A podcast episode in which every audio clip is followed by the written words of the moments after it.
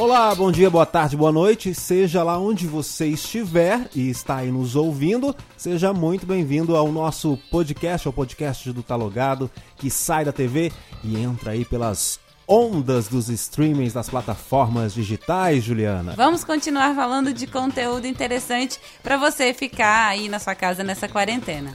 É isso aí. Se você quiser ver mais conteúdos, você pode acessar também nosso canal no YouTube, TV Brasil Central, né? Aí você procura ali pela playlist do Talogado. Você também pode mandar sugestões, críticas ou elogios para o talogadotbc.gmail.com. Esqueci de alguma coisa? Televisão, Ivan, muito importante. Porque a gente começou na televisão, né? O Talogado é da TV Brasil Central. Aqui em Goiânia é o 13.1 na TV aberta. Mas se você tiver net, Sky, Oi, TV parabólica para quem não tá aqui em Goiás, é só entrar aqui na descrição desse episódio do podcast que você vai descobrir como assistir a gente na sua TV. Informações dadas, vamos para as nossas dicas de hoje, Ju. Bora!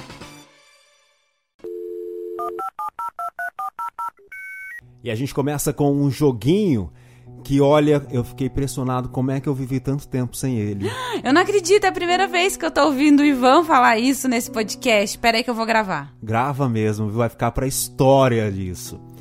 Eu estou falando do Sansara, que agora está de grátis, grátis, grátis, grátis. Sem compras, inclusive, 0800 para Android e iOS, mas para computador ele ainda tá pago, 29 reais. Mas enfim, você sabe o que é Sansara, Ju?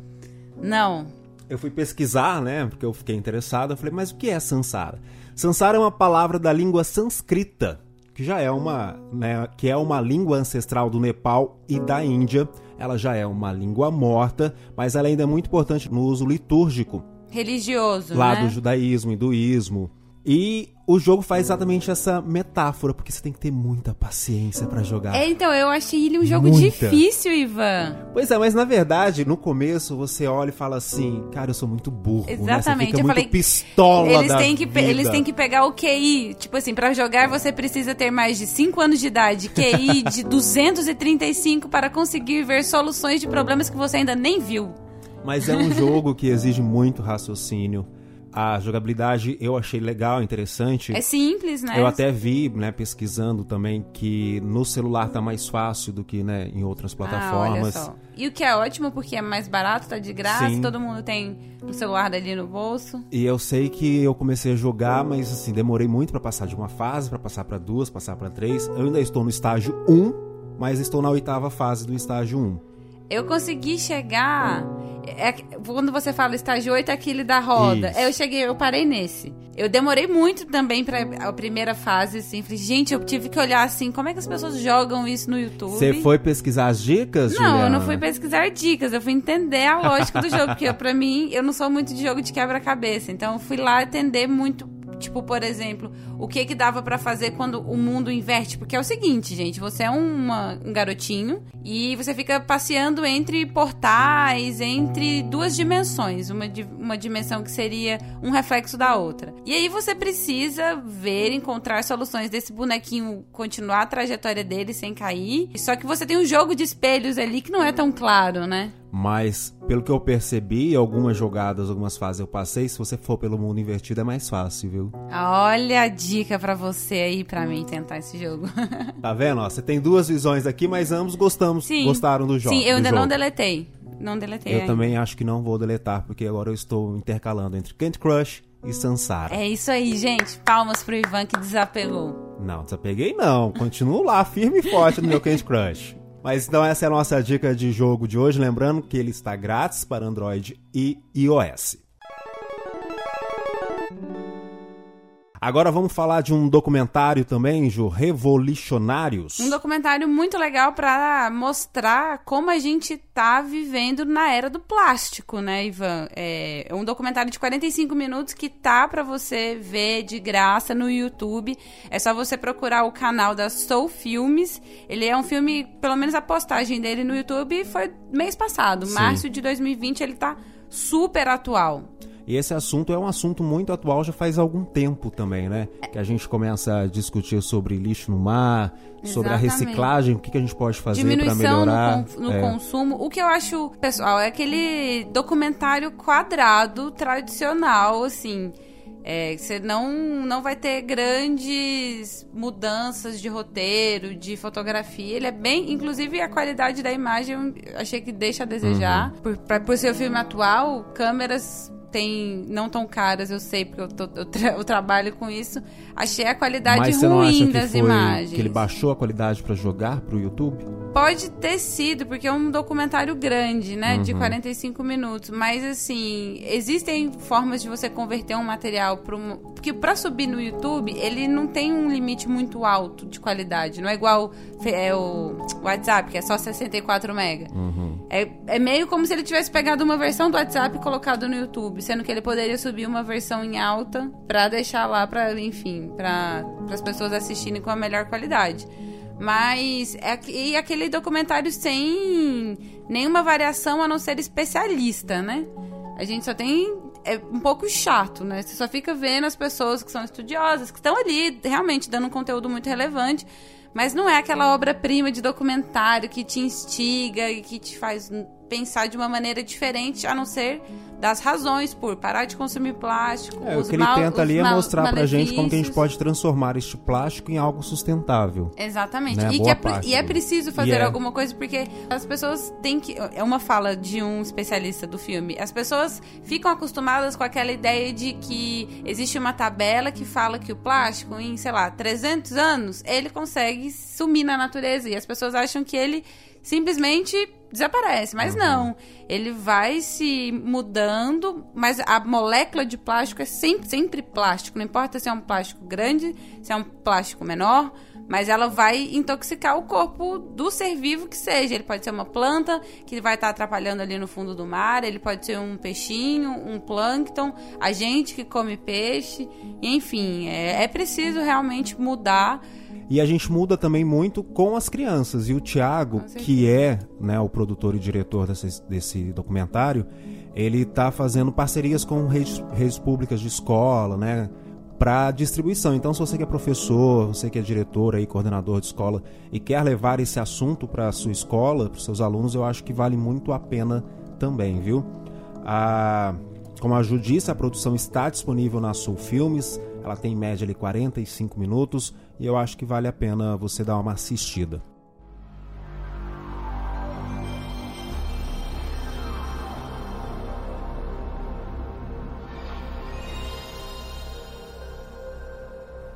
Agora a gente vai falar de uma série que é de 2008. Ela já teve transmissão. Agora eu, não, eu tô na dúvida se já teve ou se ainda tem não, pela TV é... brasileira. Ai, pela TV brasileira, não é. sei, era pelo, pelo FX, né? FX transmitiu Não, então, mas aqui. a Bandeirantes também transmitiu. Ah, eu não sabia. Agora eu não sei se, se continua ainda ou não, a gente, né, você pode pesquisar aí, mas ela já esteve também pela Rede Bandeirantes. É, não, e assim, ela terminou em 2014, né? Foram super... sete temporadas. Então, a gente tá falando de Filhos da Anarquia. Sons of Anarchy. É isso aí. E, assim, pelo que eu pude ver, eu não assisti, porque é algo que eu não, não vou perder meu tempo, porque é um grupo de motociclistas Foras da lei. Foras da lei, exatamente, ali, que comandam o tráfico, comandam, né, é, a pornografia toda da cidade. Tem tretas com políticos, com autoridades, eles guardam armas em casa. É aquela tradicional história baseada nos Hells Angels, assim, né? Esse estereótipo do motoqueiro durão, inconsequente, que comanda um grupo de pessoas também inconsequentes, que estão ali para fazer dinheiro de alguma forma ou de outra. Eu tentei assistir algum episódio, mas eu procurei na Netflix, não tá, porque a Amazon tá comprando, né? A Amazon Exatamente. vai disponibilizar todas as sete temporadas, ainda não entrou no catálogo. A gente está dando essa notícia aqui no Tá Logado, né? No podcast, no programa. Mas ainda não tá. É, entra essa semana. Mas eu acho que muita gente gostou desse seriado. É, os, os fãs que a gente, que eu pelo menos li na internet, falam que ele, depois de Sopranos, é a melhor série desse, dessa, com essa questão do não, do não herói, né? Do anti-herói. Mas eu, que, eu fiquei com vontade de assistir, na verdade. E a gente conseguiu achar uma pessoa aqui em Goiânia, né, que é a nossa cidade, que curte, curte muito mesmo essa série. Então a gente vai ouvir aí um áudio que o Wellington mandou pra gente. Ele é empresário e também é motociclista. Tá vendo como tudo tá ligado? Não, é esse negócio de afinidade, gente. Quando bate o santo, é isso. Então vamos ouvir aí o áudio do Wellington. Sons of Anarchy é uma série americana de 2008. É, a trama se passa numa cidade pequena da Califórnia, uma cidade chamada Charming. E é uma série que tem a cultura do motociclismo muito forte. É, 80% essa cultura que envolve toda a trama. Mas é, é o cotidiano de uma cidade pequena em que esses personagens, que são motociclistas em sua maioria, é, são envolvidos. É uma trilha sonora excelente para quem gosta de rock and roll e blues. É, foi muito bem escolhida a trilha sonora. O diretor é Kurt Sutler, ele é o criador, ele é o roteirista, produtor e ainda é um personagem dentro da trama. Então, para quem gosta dessa cultura, é um prato cheio, sim, não vai sair perdendo em momento algum. E todas as, todos os capítulos têm um ritmo muito bom e que quando começa não consegue parar mais. Então, eu fiquei. Ele falou algumas coisas ali que me deu vontade de ver certeza. Primeiro, trilha sonora, rock blues, hashtag amo soul. É, planos lindos das pessoas lá na Califórnia, andando de moto, cabelo ao vento, aquela coisa bem assim, sabe? Into the wild, quase. Eu acho que isso vai, deve ser bom desse seriado. Então tá vendo, a Juliana já se interessou, eu ainda continuo esperando uma próxima série, quem sabe eu posso me interessar também. Agora a gente vai rever a entrevista que eu fiz né, no nosso programa de TV com a Andréa Buzon. A Andréa ela foi uma das primeiras pessoas aqui em Goiânia, aqui no estado de Goiás, a contrair a Covid-19 e ela conta pra gente um pouquinho né, de como foi né, receber a notícia, o tratamento e se ela também teve algum preconceito com relação a isso com outras pessoas, até mesmo ali no, no, no prédio dela.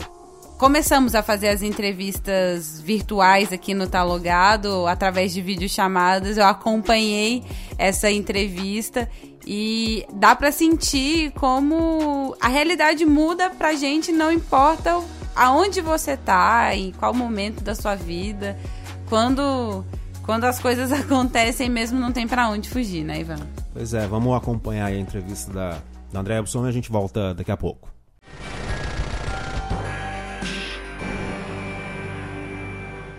Ela que é vilanovense, André, como é que surge? Primeiro assim, seja bem-vinda ao Talogado, né? Tudo bem com você? Obrigada. Você já concorreu ao título de musa do Vila Nova, né? Conta pra gente Já, como é que foi essa experiência. Então, é o meu time da paixão, né? É, eu conheci o Vila Nova, eu tinha mais ou menos uns, uns 14 anos. Meu irmão me levou no Serra Dourada e eu apaixonei desde, desde a primeira vista mesmo. Aquela torcida toda gritando e a gente embaixo do ba- bandeirão, fazendo aquela bagunça. Fiquei sem unha, fiquei sem voz. Eu falei, não, é esse time que eu tenho que torcer. Você, né, não nesse período de pandemia, mas você costuma ir aos estádios aí assistir os jogos? Costumo. Agora é porque não tem como, né? Mas eu costumo ir, vou direto, eu amo, eu amo ver meu time de perto. É você que representou a torcida do Vila Nova, né? Você já Foi, tinha essa influência toda nas redes sociais ou isso te ajudou também a se tornar, né, uma influenciadora digital? Ah, isso me ajudou bastante. Com certeza, a torcida do Vila Nova, é- a nossa torcida é a maior, né? Então, isso me ajudou bastante, porque eu tenho bastante contato com, com Vila Novenses mesmo. Nas suas redes sociais a gente percebe a sua paixão pelo Vila Nova, né? Mas ali nas suas redes sociais a gente vê outras coisas também. Uma das suas paixões é viagem, né? É, eu amo viajar. Se Né? eu pudesse, eu vou. Nossa, é, é aquele negócio: meu investimento, meu dinheiro é para viagem. E nessa última sua viagem, você planejou algo e aconteceram outras coisas. Conta um pouquinho pra gente primeiro como é que foi o planejamento, né? Porque foi um planejamento longo dessa sua viagem. E aí quando você chegou lá, você encontrou né, uma outra realidade. Então, no início do ano passado, nós programamos para conhecer a Europa. E aí nós fomos juntando dinheiro, comprando as passagens, parcelando, fechando hotel, fomos fazendo toda a programação aos poucos. E aí, quando surgiu, é, quando esse ano, quando estávamos no carnaval lá em Palmas, surgiu a notícia que tinha chegado o Covid-19 na Itália. Uhum. Na época eu liguei para a companhia aérea e ainda argumentei se tinha como cancelar, trocar, como é que poderia. Eles falaram que não, que a Itália era imensa. Ainda deram um exemplo como se fosse aqui o Brasil, se fosse Goiás e, e, e Ceará. Tipo assim, uma coisa que aconteceu num lugar não vai chegar no outro. Ainda alegaram mais Ainda não se assim. tinha a noção da grandiosidade. Não tinha, não tinha. E, mas mesmo assim, a gente. É, não, como nós vamos para o aeroporto, vamos tomar todas as precauções, tudo certinho. A gente comprou máscara, levamos álcool gel, é, luva de pano, porque né, a gente ficava assim, sem saber de fato como que era, o que, que tinha que fazer, o que, que não tinha que fazer. Compramos vitamina. É, a gente lendo, né? E cada dia surgiu uma coisa. E todas essas e suas, aí... esses seus cuidados, essas suas precauções não pouparam, né? Vocês de. Não. Como é que, como é, que é, né, a sensação ou a quando você recebe a notícia? Então, aí nós viajamos no aeroporto até então de São Paulo para lá, não tinha ninguém usando máscara, nem nada. Quando voltamos, já estava todo mundo usando máscara, todo mundo com medo, todo mundo preocupado. Assim, a gente teve que voltar numa correria louca. É, as fronteiras estavam se fechando e eu achei que eu estava gripando. Uhum. Eu achei, na verdade, que eu estava gripando. O que me estranhou, o que eu estranhei mais assim, foi a dor de cabeça forte. E que assim, cada dia eu fui sentindo um sintoma diferente. Então, não sei nem dizer quando eu peguei, onde eu peguei meus primos, graças a Deus, eles não tiveram nada. É, e meu primo que mora lá, ele é do grupo de risco, então eu fiquei bastante preocupada com uhum. ele. Então, assim, foi um baque. Minha mãe ficou aqui rezando, torcendo, assim, quando nós retornamos, a gente já ficou isolado, porque nós viajamos dia 7, dia 11 foi decretado pandemia, e ainda continuou vida normal. No dia 15, que nós chegamos em Paris, a cidade fechou. Quando retornamos, passaram-se dois dias, eu fiquei muito ruim. Foi o dia 19, eu fiquei muito ruim. E no dia 20, a gente, ele, a gente foi para o hospital. Dia 21, o médico ligou informando. Nossa, mas eu chorava muito. Eu chorei todos esses dias. Todos Você... esses dias. Eu tinha muito medo. Vocês foram um dos primeiros aqui do estado. Você achou importante você falar nas suas redes sociais também, né, sobre a Covid? Então, é, eu confesso que no, no começo eu fiquei com muito medo. Eu fiquei muito, muito medo da reação das pessoas. Eu tava com medo do que eu estava vivendo, né? Do que eu uhum. sentindo, que eu estava passando. Que é uma coisa nova, que era algo desconhecido. Então, assim, é, eu tinha muito medo do preconceito das pessoas, é, de gerar polêmica, de gerar um tumulto. Então, no começo, eu falei, olha, eu fiz foi sumir, sumir das redes sociais. Passaram-se os dias as pessoas perguntando, me cobrando, André, cadê você, André? Você tá sumida. André, tá tudo bem? Tá acontecendo alguma coisa? André, e eu vi, eu falei, ai, eu, eu acho que assim, eu tenho que dar uma satisfação, porque eu sei as pessoas que gostam de mim. Uhum. Então, falei, então, aí foi quando eu resolvi falar. E graças a Deus eu tive muitas mensagens positivas. Todo mundo é, rezando por mim. Então, assim, foi o momento que eu falei, poxa, que poder tem a rede social, assim, também de levantar a autoestima da gente, porque a gente fica, assim, muito para baixo. Eu tava, nossa, eu tava quase é, meio que entrando em depressão mesmo, assim, eu tava bem ruim mesmo. Tava hoje, com muito medo. Hoje você tá curada já, né? Graças a Deus. Hoje mesmo, eu posso ajudar as pessoas. Mesmo curada, você continua praticando isolamento social? Continuo. Eu ainda tenho medo de a unha ajeitada.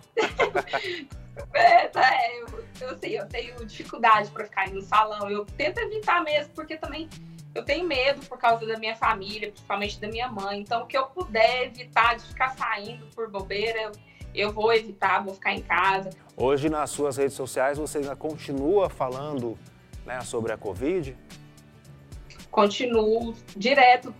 Eu, todo dia tem pessoas que me perguntam hum. quais foram os sintomas, que, que eu tomei. Eu evito de ficar falando, porque assim, cada caso é um caso, uhum. né? Para quem quiser, então, bater um papo com você nas suas, nas suas redes sociais, quiser conversar, dá o seu arroba aí pra gente, Andréia.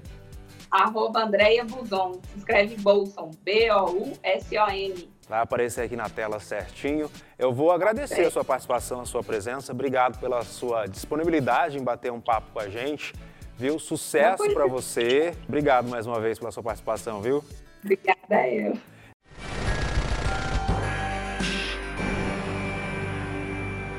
Pois é, Ju. É isso aí. Então, como ela disse, todo cuidado é pouco. Ela mesmo, né, que já está curada da Covid-19, continua mantendo o isolamento social.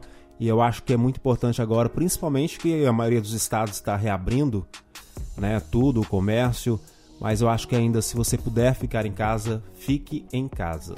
É, não dá pra deixar de falar e citar aqueles memes da internet que mostram o brasileiro assustadíssimo quando em março 800 pessoas morriam por dia lá na Europa. Ai meu Deus, coronavírus, vamos ficar em casa. Agora que morre 1.100 pessoas todo dia aqui no Brasil, o pessoal tá querendo voltar pro bar para beber chopp caro, saca? Comer comida de boteca engordurada.